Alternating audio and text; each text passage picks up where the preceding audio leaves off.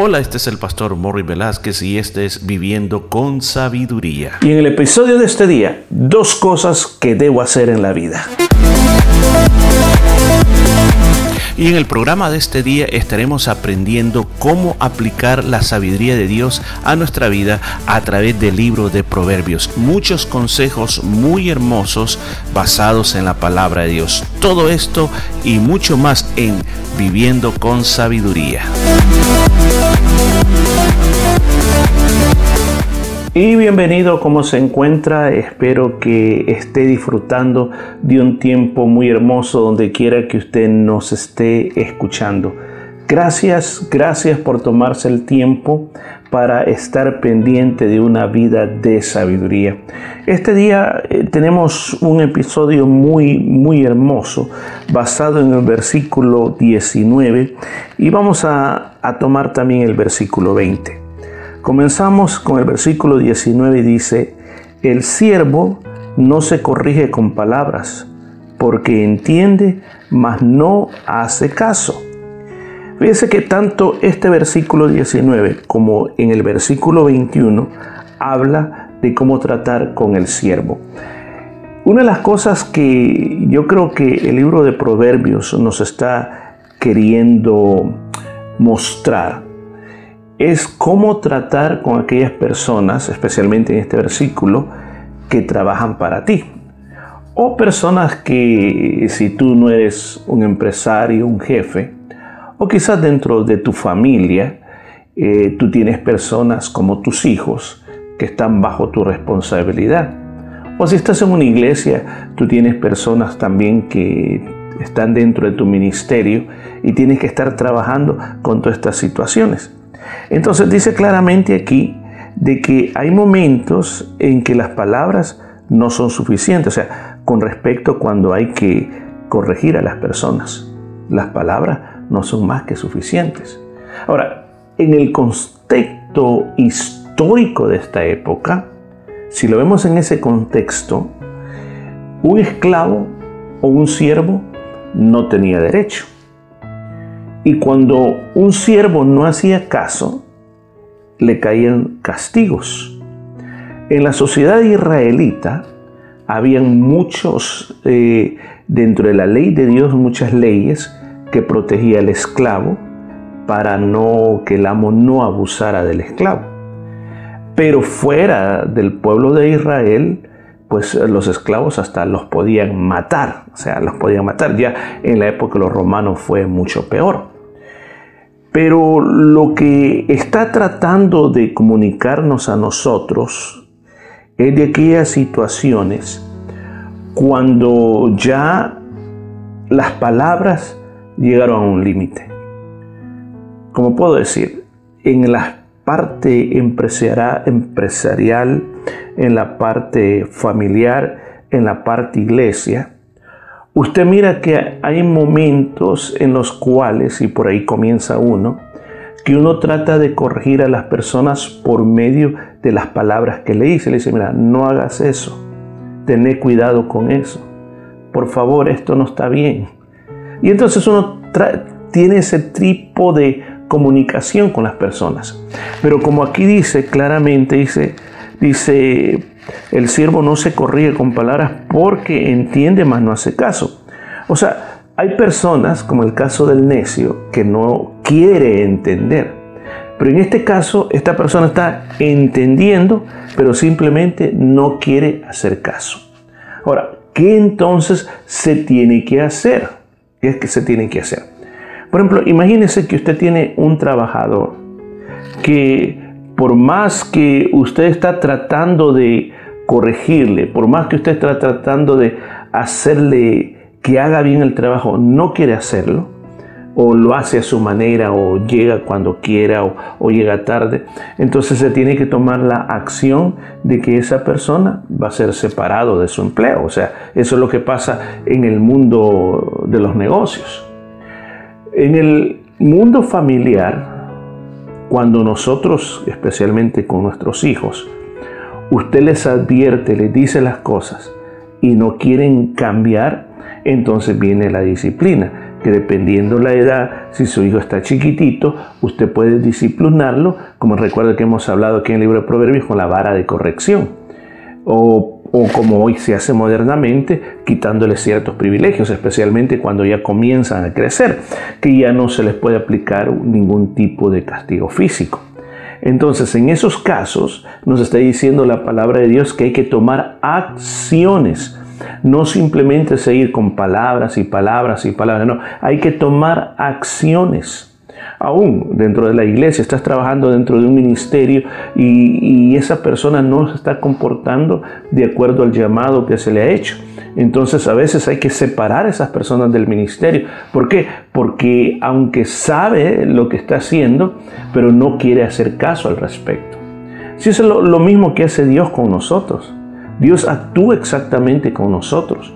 Él nos advierte con su palabra. Por ejemplo, en el pueblo de Israel en el antiguo tiempo, cuando el pueblo de Israel dejaba el camino, cuando el pueblo de Israel se desviaba, Dios levantaba a los profetas. Los profetas venían con un mensaje al pueblo y decía, así dice el Señor, volveos a Él. ¿Por qué están adorando ídolos? Han dejado al Señor. Y venía el profeta y advertía y advertía y advertía. Y entonces el pueblo a veces lo que hacía era matar al profeta. Mataban al profeta. Por ejemplo, como el gran caso de Jeremías. Jeremías fue un profeta mandado por Dios al pueblo de Israel en una época que ellos eh, estaban a punto de caer bajo eh, la cautividad de los 70 años. Eh, y estoy hablando de, especialmente del reino de Judá, el reino del sur. Y Dios manda a Jeremías como para darle una última oportunidad al pueblo. Que se arrepienta. El mal no va a ser tan grave si se arrepienten, si se cambian. Y Jeremías comienza a predicar. ¿Qué le hacían a Jeremías? Lo golpeaban, lo metían en, pozos secos, eh, no le daban de comer, eh, hacían tantas cosas con Jeremías y al final no quisieron obedecer y le vino el castigo. Si Dios actúa así, yo creo que nosotros tenemos que tener un momento de que debemos de actuar igual que Dios. Dios da gracia, gracia, gracia, gracia. Y de repente viene el castigo. De repente viene la corrección. Dios no trae la corrección para destruir. Jamás destruyó a Israel. Porque si así hubiera sido, no habría pero ni memoria del pueblo de Israel, sino que lo disciplinó. Pues de la misma manera nosotros en lo que hacemos tenemos que saber aplicar la disciplina con el propósito que las personas vuelvan a entrar al camino correcto. Vemos el versículo 20. Dice, ¿has visto hombre ligero en sus palabras? Más esperanza hay del necio que de él. Escuche eso. Hombre ligero en sus palabras. O sea, está hablando de aquellas personas que no le ponen freno a lo que dicen. Mire, hay muchas personas que cuando hablan, primero hablan y después piensan en lo que hablaron. Hay otras personas que hablan y nunca piensan en lo que dijeron, sino que hablan, hablan, hablan y entonces y todo el mundo se les queda viendo y les dice que acaso no se da cuenta lo que está hablando, que acaso no sabe, que acaso no sabe que lo que está hablando no es correcto, que lo que está hablando va a traer problemas, que lo que está hablando va a traer un montón de, males, sobre todo las personas que están alrededor. Entonces hay personas que, hablan y hablan y hablan, y aquí lo compara de que tiene esperanza, más esperanza un necio que él. O sea, entonces aquí nos está diciendo que hay un peor que un necio, y ese peor que un necio es el que es desenfrenado de la boca. Conste que no estoy diciendo el que dice malas palabras, no estoy diciendo el que dice malas palabras. Estoy diciendo aquel que no sabe poner freno a lo que está hablando con su boca. Que simplemente abre su boca porque tiene que abrir su boca y tiene que decir algo. Yo creo que esta parte nos está diciendo y la manera como, como Salomón está poniendo, está poniendo la situación que hay, hay alguien peor que un necio. Que alguien quien, eh, como en otras partes también dice, que su lengua es como una espada aguda que destruye y destruye y nunca se siente mal por lo que dijo. Y es que casi que a propósito lo está diciendo para destruir la vida de otras personas. Yo creo que una de las cosas, la manera más correcta es como dice la palabra de Dios, dice Jehová, pon guarda a mi boca. O sea, pon un candado en mi boca. Que lo que yo diga, Señor, sean palabras buenas. En otras partes también las escrituras dicen en el Nuevo Testamento que vuestras palabras sean sazonadas con sal. ¿Por qué dice sazonadas con sal? Bueno, está hablando de una figura de algo que pasaba en el Antiguo Testamento. Los sacrificios que se le presentaban a Jehová para purificarlos se les ponía sal. Ponerle sal es que ese sacrificio estaba purificado. Ponerle sal a tus palabras es que van a salir palabras buenas. Van a salir palabras excelentes de tu boca. Palabras, como dice la Escritura, para edificación.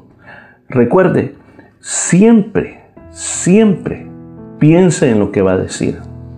Siempre piense a quién puede ofender con lo que tú estás diciendo. ¿Es de beneficio o no es de beneficio? Si es de beneficio, hay que hablarlo. Si no beneficia a nadie, es mejor no hablarlo. ¿Cuántas veces nosotros hemos caído en esa trampa de decir cosas que no tendríamos que estar diciendo? Simplemente porque a veces nuestra boca nos traiciona, estamos pensando en algo, de repente lo decimos y digo, ups, se me salió. Entonces hay que pedirle a Dios que nos ayude a nosotros a poder saber qué es lo que va a salir de nuestra boca. Mire, dos consejos muy grandes.